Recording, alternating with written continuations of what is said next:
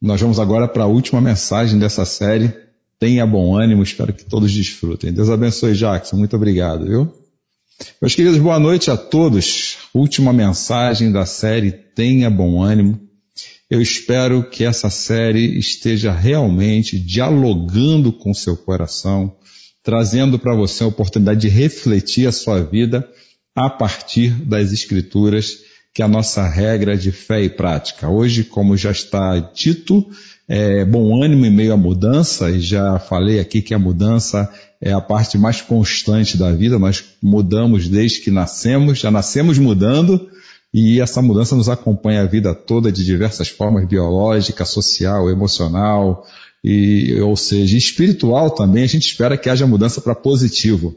E no mês que vem, nós teremos uma série especial onde eu não estarei aqui falando com vocês, mas estarei aqui com vocês. Eu vou trocar de papel com aqueles que tão carinhosamente vêm abrindo os nossos encontros online. Nós teremos uma série chamada O que aprendemos com Jesus durante a pandemia. Essa é a série O que aprendemos com Jesus durante a pandemia. Uma série de reflexões onde discípulos e discípulas de Jesus irão falar de como cresceram espiritualmente durante a pandemia. Estarão aqui conosco ao longo dessa série o Jackson, que abriu aqui o nosso encontro de hoje, presbítero da nossa igreja, a Nathalie também, que tem aberto as nossas séries, o diácono Pablo Alves, Pablo, Pablo Alves é diácono da nossa igreja, também estará aqui trazendo a terceira mensagem, a esposa do Pablo, a Susan encerrará a série do mês que vem, que é a série que antecede o previsto retorno presencial, se não houver mudanças quanto à realidade da pandemia. Então, eu virei aqui para o backstage, eu virei aqui para a parte de apoio, para a liturgia, e essas pessoas que já têm enriquecido o nosso coração, eles falaram um pouco nesse um ano e meio de pandemia de como eles têm lidado com as dores, com as crises, eles estão totalmente livres para poder falar do que Deus construiu no coração deles ao longo desse ano, e eu tenho certeza que irão abençoar a sua vida, assim como já tem abençoado. Falando de mudança, voltando ao último tema dessa série, eu vou hoje tratar com vocês a respeito de um texto do apóstolo Paulo na carta de Filipenses a partir do capítulo 3. Esse é o texto da nossa reflexão, o texto que vai conduzir nossa conexão com a mensagem que Deus tem através da sua palavra para o nosso coração. O texto diz assim, fui circuncidado com oito dias de vida, sou israelita de nascimento, da tribo de Benjamim, um verdadeiro hebreu, era membro dos fariseus, extremamente obediente à lei judaica. Era tão zeloso que perseguia a igreja, e quanto à justiça, cumpria a lei com todo rigor. Pensava que essas coisas eram valiosas, mas agora considero insignificantes por causa de Cristo. Sim, todas as outras coisas são insignificantes comparado ao ganho inestimável de conhecer a Cristo Jesus, meu Senhor. Por causa dele, deixei de lado todas as coisas e as considero menos que lixo, a fim de poder ganhar a Cristo e nele ser encontrado. Não conto mais com minha própria justiça, que vem da obediência à lei, mas sim com a justiça que vem pela fé em Cristo Jesus, pois é com base na fé que Deus nos declara justos. Quero conhecer a Cristo e experimentar o grande poder que o ressuscitou. Quero sofrer com Ele, participando de Sua morte, para que de alguma forma alcançar a ressurreição dos mortos. Não estou dizendo que já obtive tudo isso, que já alcancei a perfeição, mas prossigo a fim de conquistar essa perfeição para a qual Cristo Jesus me conquistou. Não, irmãos, não alcancei, mas concentro todos os meus esforços nisto. Esquecendo-me do passado e olhando para o que está adiante, prossigo para o final da corrida a fim de receber o prêmio celestial para o qual Deus nos chama em Cristo Jesus. Vamos fazer uma breve oração, pedindo que você aí que está conectado comigo, baixe suas cabeças e pedindo que Deus nos revele a verdade dele através da explicação dessa mensagem. Pai querido, nós estamos aqui diante da tua palavra, buscando entender a forma que ela se aplica em nossas vidas nesse momento que temos vivido. Por isso pedimos de misericórdia sobre nós, de bondade, de graça e do poder do teu Espírito, que é o poder revelador das verdades que estão ali nos meios, intrínsecas, nas vozes que estão conosco essa noite. Que cesse toda angústia, todo ruído e a nossa mente, nosso coração, através desse poder do Espírito, nos foque em saber de Ti com profundidade. É o que nós oramos e agradecemos em nome de Jesus. Amém. Era uma quarta-feira, estou eu sentado quando meu filho chega em casa surpreendido. E eu pergunto a ele o motivo da surpresa e ele me, ele me diz o seguinte: Cheguei num lugar, eu vi um aparelho estranho e perguntei o que é isso. E a pessoa que ali estava falou: é uma máquina de fax. Aí eu, que fico surpreendido, perguntando na minha mente como ele, com pouco mais de 30 anos de idade, não conhece uma máquina de fax. Bom, esse é o retrato do que já vem acontecendo ao longo da história, pelo menos nos últimos cinco anos, e vem se acelerando cada vez mais. Eu digo cinco porque até um tempo atrás contava-se as grandes mudanças da história a partir de 10 anos, 15 anos. Hoje se conta em muito menos tempo a grande mudança da história. Prova disso que antes da pandemia falava-se no mundo VUCA, um mundo que era volátil, um mundo que era incerto, um mundo complexo e ambíguo. E de janeiro, de março, janeiro de 2020 para cá, os, alguns dos grandes pensadores do mundo, eles começaram a refletir o impacto já já presente pandemia na sua vida e na minha vida. E eles chegaram a um outro acróstico, a um outro conjunto de letras que definem, mas ao mesmo tempo não definem nada, mas eu creio que fazem uma leitura sincera do momento atual que estamos vivendo. Ele chama esse mundo de mundo Bunny. O mundo que era volátil, ele tem, mostrou a sua fragilidade diante da presença de um vírus que fechou as fronteiras dos países, fechou inclusive as fronteiras das nossas vidas, nos colocando num ambiente incerto. E quem aqui hoje pode dizer que não se sentiu ou não está se sentindo frágil diante da situação, como a notícia que nós acabamos de receber, e eu venho recebendo essa notícia a partir de parentes e amigos de outros países, inclusive, a notícia que veio receber dizendo que uma nova variante tem crescido em nosso meio. Hoje, pela, eu estava sentado com a Cláudia na hora do almoço, e no meio do, da, do almoço ela coloca a mão na cabeça e diz, de novo não. Aí eu perguntei para ela, o que amor, o que que de novo não? Ah, não, outra variante, vai ser muito difícil de lidar. Essa é a prova da fragilidade do momento que nós estamos vivendo. E com a realidade, começa a disparar na gente outras crises emocionais, que é, eu digo que é a epidemia no meio da pandemia, a epidemia das emoções, e os estudiosos conseguiram ler isso também na nossa cultura nas diversas sociedades, e deu também uma letra para esse acróstico, dizendo que nós estamos numa cultura ansiosa.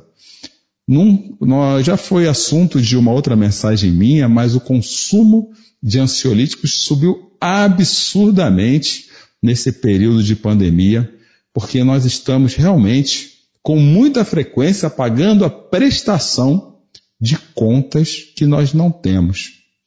Isso se tornou mais comum. Saímos do ambiente do medo e temos transitado na esfera da ansiedade. E isso tem feito para o nosso coração muito mal, tem poluído a nossa vida. Eles deram uma outra letra que talvez relate uma, um fato, um fato que às vezes ele é claro, mas também muitas vezes ele é, é velado. Eles colocam junto dessas outras duas palavras o N, que fala a respeito da não linearidade. Nós já há muito tempo vemos caminhando de uma cultura, de uma vida, de uma vivência de realidades absolutas para uma realidade, uma vida, uma vivência de realidades difusas, voláteis, porosas. Tudo aquilo que nós conhecíamos como verdade, talvez já não se pareçam mais verdades assim. E deixa eu contar uma história. Eu estava há poucos dias assistindo uma palestra de uma doutora, não me recordo o nome dela, e ela falou que fez algo que talvez você já tenha feito.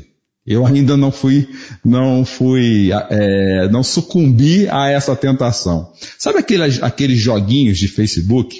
Você que ainda está aí pelo Facebook, aqueles joguinhos que falam assim, descubra quem você é, descubra que animal você é, descubra que cantor quem você é, descubra quem você foi, enfim. Ela falou que fez um, ela também não fazia, fez um, e depois ela ficou viciada nesses joguinhos. E ela apresentou um fato dentro do assunto da palestra dela que eu achei bem real. Como nós temos tido dificuldade de definir quais são as nossas verdades absolutas, nós ficamos procurando nesses e em outras áreas outras verdades que façam sentido para a gente.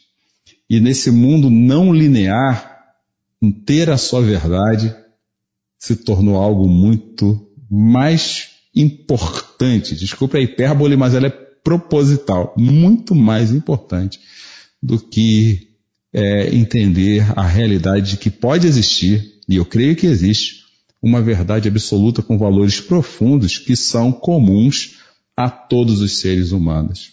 E isso nos leva à última letra que fala desses tempos que nós temos vivido, segundo esses cientistas que é um mundo que está cada vez mais incompreensível. Como, como eu disse no começo, levava-se 10 anos para se definir a mudança de um paradigma, de uma era. Hoje, o que nós aprendemos em 2020, como o Jackson escreveu de forma muito apropriada no LinkedIn dele ainda hoje, talvez não faça sentido mais em 2021. E quem vai dizer o que nos fará sentido em 2022? Mas as grandes mudanças, elas vêm com grandes marcas também. Ela, apesar de serem cada vez mais rápidas, elas trazem marcas. E duas marcas, uma marca pelo menos, de duas que eu vou trazer aqui, ela é presente nas grandes mudanças da humanidade desde a sua existência, desde que ela passou a existir na história. A primeira marca é a tecnologia.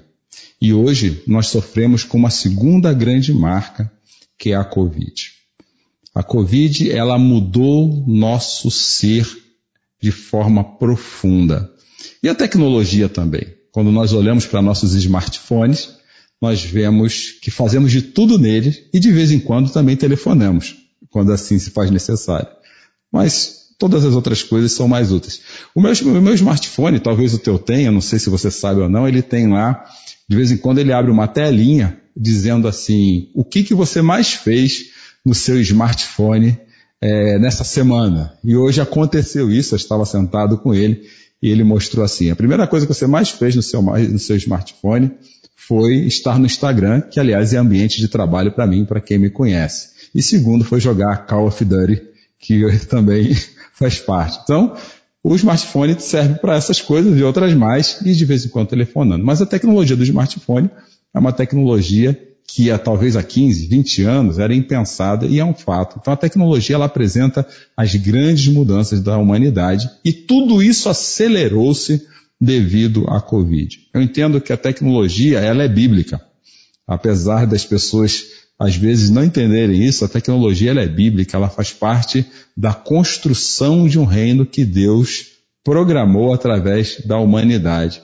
E quando eu olho Deus criando a humanidade, lá em Gênesis, por exemplo, 5, 1 e 2, um texto que não é comum para falar da criação da humanidade, eu lembro daquilo que aconteceu com a geração de Adão e Eva, o terceiro filho de Adão e Eva, eu digo terceiro porque Abel foi morto por Caim, por uma rixa é, espiritual, fruto de um pecado, porque ele começou a se achar mais importante do que agradar a Deus, e o pecado é isso, é quando nós achamos, nos achamos mais importantes do que, do que agradar a Deus. Então, em Gênesis 3, acontece essa manifestação do pecado, nós quisemos ser como Deus, nós nos achamos autônomos, isso é uma realidade na minha, eu creio que na sua vida, se você fizer uma análise sincera do seu coração, essa autonomia é o pecado e ele se manifesta de diversas formas em nossos relacionamentos, enfim, nas diversas áreas da nossa vida, mas mesmo assim o pecado ele não impediu que a, a, o plano de Deus ou o curso das coisas acontecessem ao longo da história.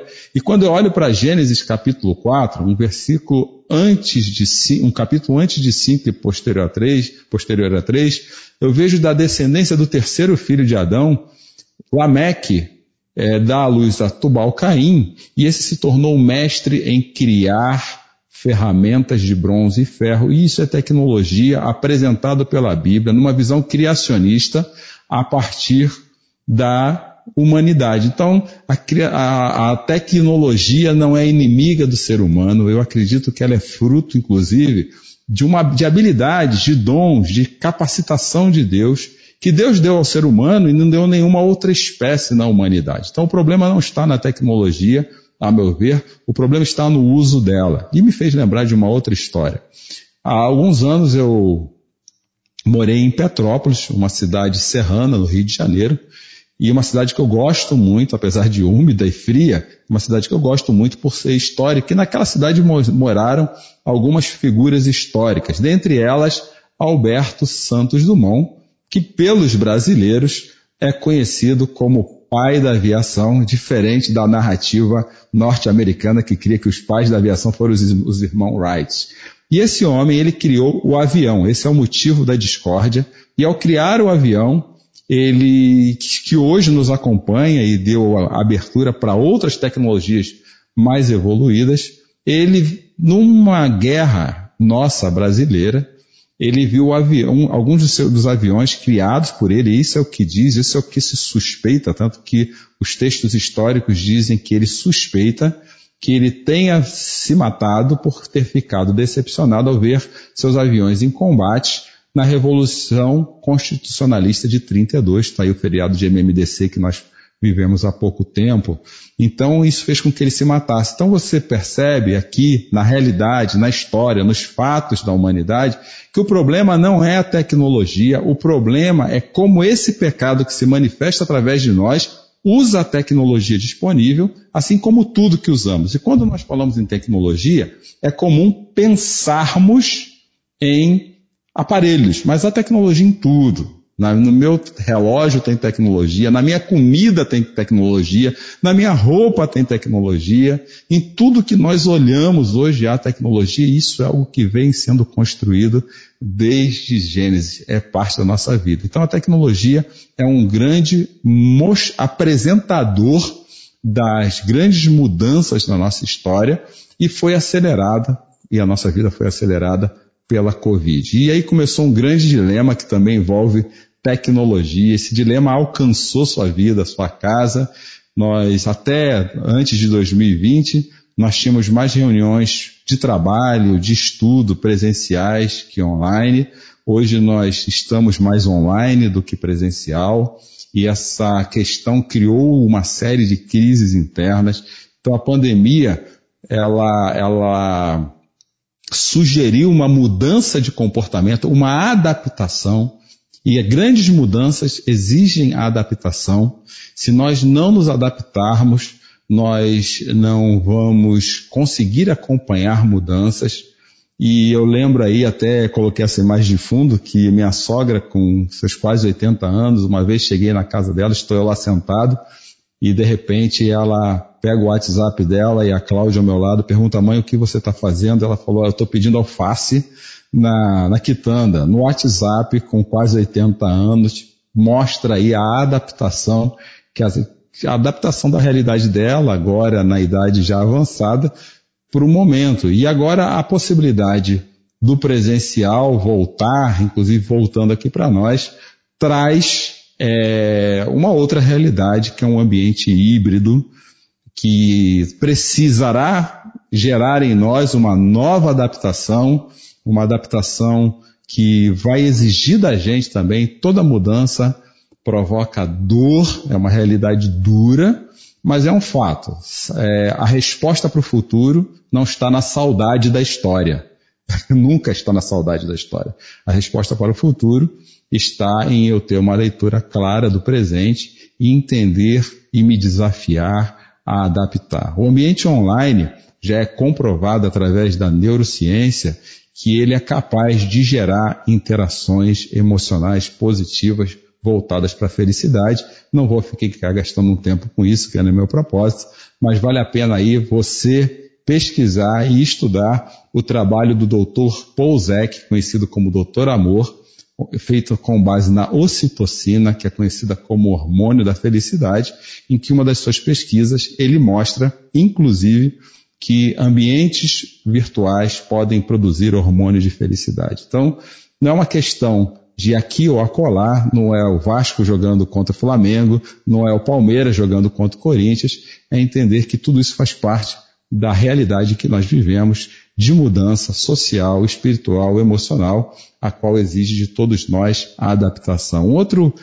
um outro influencer, influenciador do nosso tempo, chamado Chris Anderson. Talvez vocês não conheçam ele pelo nome, mas conhece ele pelo que ele produz, que são as palestras Talk. Ele, ele solta uma frase que talvez nos ajude aí a pavimentar melhor esse pensamento de mudança e adaptabilidade. O mundo está o mundo está mudando cada vez mais rápido e a Covid acelerou isso. Já não vivemos uma era de mudanças, mas vivemos uma mudança de era. Estamos no meio de uma mudança de era, meus amigos.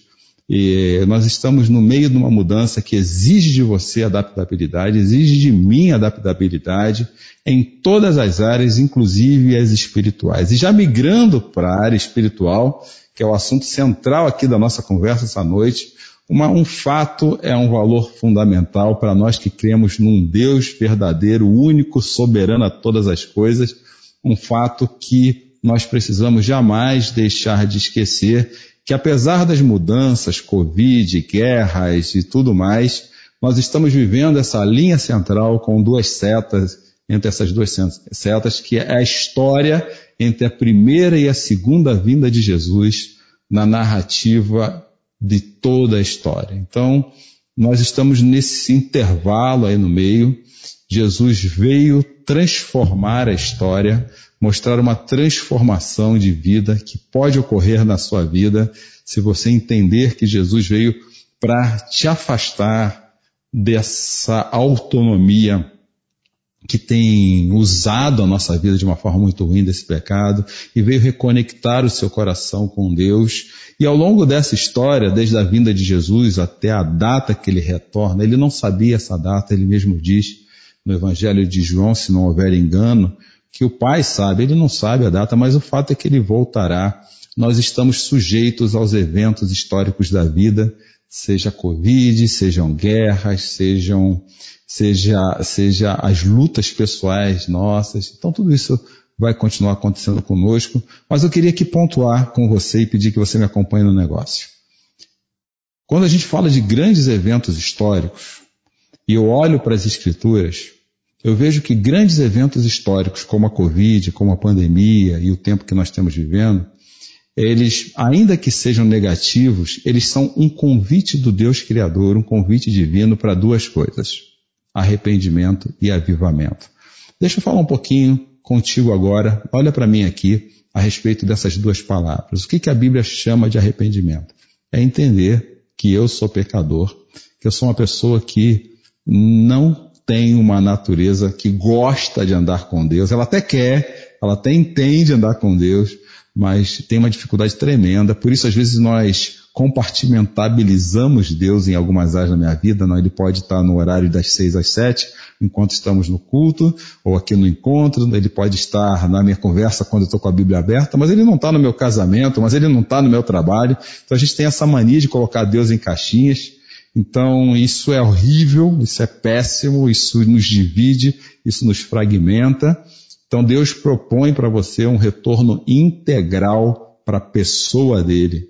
Esse retorno é feito através de Jesus Cristo, o primogênito da nova criação, o primogênito da nova realidade que virá com a volta dele. E quando nós nos conectamos com ele, através do arrependimento, aí vem a palavra arrependimento, que é falar assim, eu me arrependo de ser assim, eu quero que o Senhor volte a governar minha vida.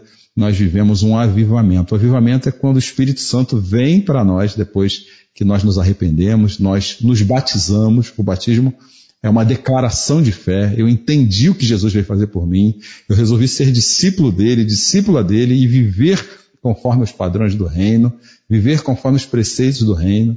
Então eu me batizo para que eu viva um avivamento e Jesus narra isso, isso aconteceu comigo e pode acontecer com você. O Espírito Santo passa a viver em você, em mim. Isso é o avivamento, é a presença do Espírito Santo frequente na nossa vida.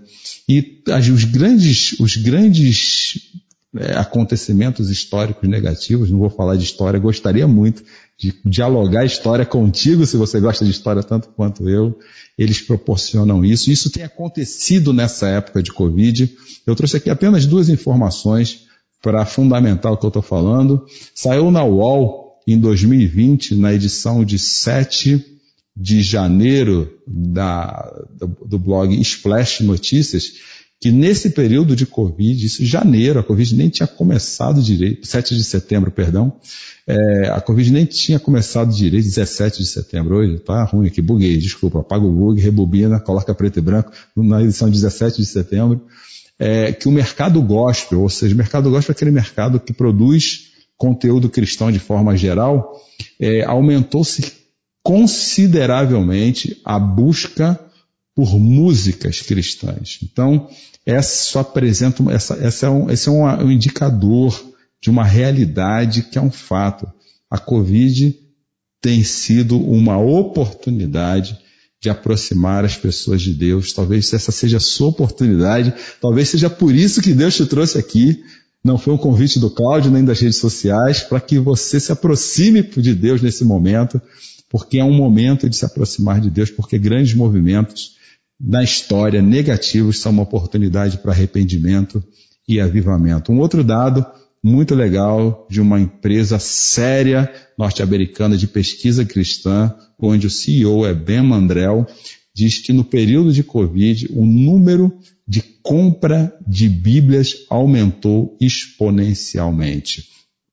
Ainda que nós vivemos numa sociedade Uh, vou usar um termo meio técnico, não me pede para explicar agora não, tá? Pluralista, entenda pluralista como você quiser entender, as pessoas têm buscado a Bíblia como fonte de informação a respeito de Deus. E eu acredito que a Bíblia é a fonte de informação a respeito de Deus, porque ela fala do Deus Criador, que é o Senhor que governa a história, fala de Jesus Cristo, que é o Deus encarnado na história, que através dele nós podemos nos conectar com o Criador, como ele mesmo disse, que é o caminho, a verdade e a vida, e através dele chegamos a Deus, que ele é a, ele, ele é a pavimentação do nosso caminho para Deus. Esse é o centro de toda a Bíblia, do primeiro ao último livro. E quando eu me volto para Jesus, eu começo a viver experiências, como a experiência do apóstolo Paulo, no texto que nós lemos, da qual eu vou separar quatro citações. A primeira delas é a seguinte, que apesar dos acontecimentos históricos negativos, Deus reina sobre a pandemia. Apesar da pandemia, não podemos jamais permitir que a circunstância da pandemia, que a circunstância do momento que nós vivemos, tire da nossa mente do nosso coração esse fato inexorável de que Deus reina sobre a pandemia. A pandemia, a Covid, não é maior que Deus e Deus sabe exatamente como tratar das nossas vidas dentro da pandemia, principalmente quando nós nos rendemos a Ele, pois Jesus chegou no tempo certo da história para nos mostrar isso e hoje nós estamos aqui, conectados pela internet, nesse momento da história, entre variantes, entre vacinas, e Jesus continua firme ao nosso lado, nos abençoando, disponível para você e para mim. Então, eu não sei como está o seu coração em tempo de pandemia, as perdas que você sofreu, as lutas emocionais que você está vivendo. Eu não consigo alcançar isso, mas uma coisa eu afirmo aqui com certeza absoluta. Jesus sabe. Ele reina além da pandemia. A história é dele. A nossa história é dele. A história toda é dele. E nós estamos nessa história. O segundo fato, quando Paulo encontra com Jesus, a, a, assim, no ambiente cristão dizia-se que Paulo caiu do cavalo, mas Paulo não estava no cavalo. Quando você vai lá para o livro de Atos, você vê Paulo que perseguia a igreja, em perseguição à, à igreja, como ele disse no texto, você vê Paulo experimentar a presença de Jesus na vida dele, ele fica cego três dias de tão resplandecente que é a presença de Jesus, mas a narrativa da cegueira de Paulo por três dias, quando foi à casa de Ananias, foi para mostrar transformação, porque não há, não há experiência com Jesus sem transformação de vida, sem mudança. Então Jesus vem para mudar-nos. Então o fato de vivermos com Jesus exige mudança. É uma mudança que não é fruto do meu coração, da minha vontade, mas é uma mudança que nos é oferecida. Nesse momento, Jesus pode estar aí te oferecendo mudança através dessa palavra. E se você entender essa mudança, pedir para ele fazer parte da sua vida, essa mudança vai acontecer, eu creio nisso. Mas uma vez que essa mudança acontece, nós precisamos viver, nós iremos viver aquilo que Paulo viveu. Paulo repensou as estruturas atuais dele. Eu não vou reler o texto, só vou apresentá-lo aqui ao lado, brevemente. Mas quando Jesus alcançou Pedro, é, Paulo, ele ficou cego três dias, depois a visão dele voltou. Ele teve tempo naqueles três dias e nós estamos tendo esse tempo ao longo da pandemia para rever as nossas estruturas espirituais. Paulo olhou para trás, para tudo aquilo que ele era. Vamos fazer aqui uma metáfora. Vamos dizer que ele estava aqui antes da pandemia, fazendo algumas coisas e aí ele começou a olhar, olha, poxa, eu fui circuncidado ao oitavo dia, poxa, eu fui israelita, eu fui fiel, fiel às estruturas que eu vivia dentro da minha realidade como judeu, talvez nossas dentro da igreja, e de repente Jesus criou uma oportunidade de conhecê-lo novamente ao, ao, longo da pandemia. Vamos pegar aqui o livro de Jó, né? Antes eu conhecia só de ouvir falar contigo, agora eu conheço de andar contigo. E olha o que, que ele fala no final desse verso. Eu pensava que essas coisas eram valiosas. Mas agora considera insignificante por causa de Cristo. E talvez esse seja o maior desafio meu, seu, de olharmos para Cristo como autor da mudança da nossa vida e nos desconectarmos das estruturas ligadas à forma de ser cristão e nos conectarmos àquilo que é essencial na vida de, na vida de uma pessoa que caminha com Cristo que é entender que Ele é a pessoa mais valiosa nessa mudança que nós temos vivido, temos tido a oportunidade de viver ao longo da pandemia. Isso nos leva a uma segunda percepção que Paulo, Paulo não só, ele, somente, ele não somente percebeu isso, mas ele adaptou-se. Eu falei para vocês agora há pouco que a adaptação é algo necessário no nosso tempo. E ninguém nos faz mais adaptáveis do que Jesus Cristo.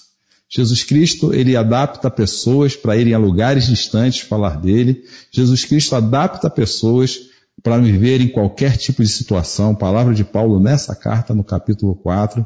Ele é a constante no mundo em mudança. Se a mudança é algo constante, constante no mundo em mudança, é um Deus que nunca muda. É um Deus que é granítico, que é sólido, que caminha conosco. Essa, essa é a única coisa que não dá para mudar na história do cosmos, da vida, da realidade da vida. Tudo é mutável. A forma de nós sermos cristãos é mutável. Paulo entendeu isso. Você está sendo convidado hoje a viver essa mudança. Eu creio que se houver uma fonte de ânimo nessa mensagem, a fonte de ânimo se chama Jesus Cristo. E vocês vão perceber que Paulo adaptou-se. Se nós continuarmos a lermos o texto, nós vamos ver que Paulo ele começa a citar características dessa adaptação. Sim, todas as outras coisas são insignificantes comparadas ao ganho inestimável de conhecer a Cristo, meu Senhor. E aí mais abaixo, é, não conto mais com a minha própria justiça, que vem da obediência à lei, mas sim com a justiça que vem pela fé em Cristo, talvez uma fala de Paulo que exigisse aqui uma explicação teológica, mas não vou ficar nela. Mas eu queria que vocês agora, nesse momento, confiassem em mim e, se tiver alguma dúvida, perguntassem em mim. A estrutura de vida de Paulo era em cima de uma estrutura religiosa, farisaica, voltada para o templo, voltada para o espaço, e de repente tudo isso ruiu, e Paulo entendeu que ele precisava se adaptar a Cristo e não à estrutura. É, Jesus mesmo, quando questionou se um hábito da cultura de Paulo era guardar o sábado, Jesus faz uma pergunta para aqueles homens diante de uma necessidade que havia surgido no sábado, uma demanda que havia surgido no sábado. Estou falando agora dentro daquele contexto, tá? Ele fala assim, viu, o homem foi feito para o sábado ou o sábado para o homem? Quem é que é a essência? Onde que está a essência dessas, de, da minha, da sua caminhada cristã? E às vezes nós nos apegamos a estruturas de outras, de outras eras, de outros momentos, e achamos que elas são as únicas estruturas, as únicas formas, de, a única forma de sermos cristãos. E Deus está falando agora, aqui no dia 29 de agosto de 2021, adapte-se, adapte-se, porque o que anima a sua vida não é a estrutura, é a Jesus Cristo. E aí vou para o final aqui, trazendo a quarta e última percepção a respeito do texto de Paulo. Ele fala, ele diz assim, foque no que realmente importa. E quando eu vou para o capítulo 10, para o final desse, dessa leitura, eu vou fragmentá-la em três versos que nós lemos hoje. O que que Paulo fez? Como que ele focou? E eu lembrei de ontem da fala do professor Leandro Carnal, que revolucionário atualmente é ter foco, né? Então, não adianta a gente querer ficar pegando um pouco de cada coisa. Se a gente pega um pouco de tudo, pega tudo de nada.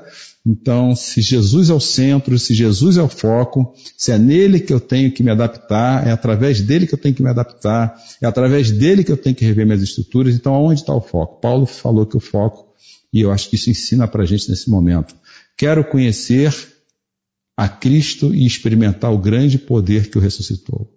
Então, acho que em tudo que nós temos como cristãos, tudo que Deus nos desafia é que diante desse mundo bane, é que nós nos tornamos cada vez mais parecidos com Jesus. Esse é o porquê. Esse, esse é o propósito. Esse é o motivo central. O como isso vai acontecer, nós não sabemos, porque nós não somos donos, não somos donos do cronos, do cronômetro, mas nós confiamos que Deus sabe, e se eu me manter firme ao porquê, é, o manter focado no porquê, as demais coisas vão sendo acrescentadas. Ainda nesse texto, Paulo, agora no verso de número 12, ele vai dizer assim: eu, meu foco é esse, é conhecer e experimentar a Cristo e prosseguir para conquistar a perfeição para a qual Cristo me conquistou. Então vocês veem progressão em Cristo. A progressão da vida cristã não está no volume de pessoas que se reúnem num determinado espaço. A progressão da vida cristã não está no tamanho do espaço. A progressão da vida cristã, ela é comunitária, mas ela é também individual. Ela diz a respeito de como eu tenho crescido durante a pandemia. Falei agora há pouco que nós teremos aí uma série de mensagens com pessoas importantes, significativas para a gente, que vão falar a respeito do que eu aprendi na pandemia. Elas vão falar de crescimento vão falar de talvez das suas crises, mas como elas foram superadas aí, mantendo o foco em Jesus Cristo. E por fim, aqui eu termino esse trecho de focar com o verso 14, onde Paulo diz: prossigo para o final da corrida, a fim de receber o prêmio celestial para o qual Deus nos chama em Cristo Jesus. Às vezes nós gastamos muito tempo focados na, nos passos de trás da corrida. Naquela época, naquele dia, antigamente era assim, do meu jeito era assim. Isso é saudosismo, e como eu falei, saudosismo não traz resposta para o futuro. O foco é Cristo. O foco é crescer em Cristo. O foco é ser discípulo de Cristo. Então, diante das mudanças, a, a, a mensagem de hoje fala de ter bom ânimo em meio às mudanças. Eu posso dizer, volto a dizer que a única coisa constante na mudança é Jesus Cristo. Agora, como ser é uma grande pergunta. E aí volto lá para aquela história, eu sentado, chegando meu filho e assustado com uma máquina de fax. Eu não sei se você foi, mas eu fui muito familiarizado com a máquina de fax. Era uma máquina usada, para você que não sabe, para transmitir informação através de um papel que colocava numa mesma máquina de um lado e saía do outro. Hoje nós não passamos mais fax, pelo menos acredito que não.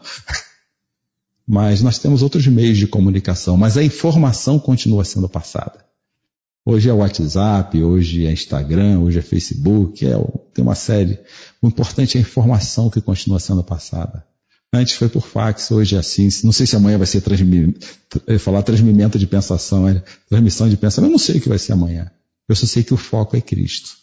Que eu sei que Deus reina, Deus reina além da, sobre a pandemia. Eu posso confiar nisso. Eu sei que ao tempo todo em ambientes de mudança, eu preciso repensar as estruturas espirituais da minha vida. E essas estruturas elas são muito, elas, elas são repensadas quando eu me adapto para ser quem sou no ambiente que Deus permite que eu viva, no ambiente que Ele está no governo de toda a história. Eu preciso confiar muito mais em quem está governando do que naquilo que a possibilidade que meu pecado cria de dizer o que eu acho a respeito dele.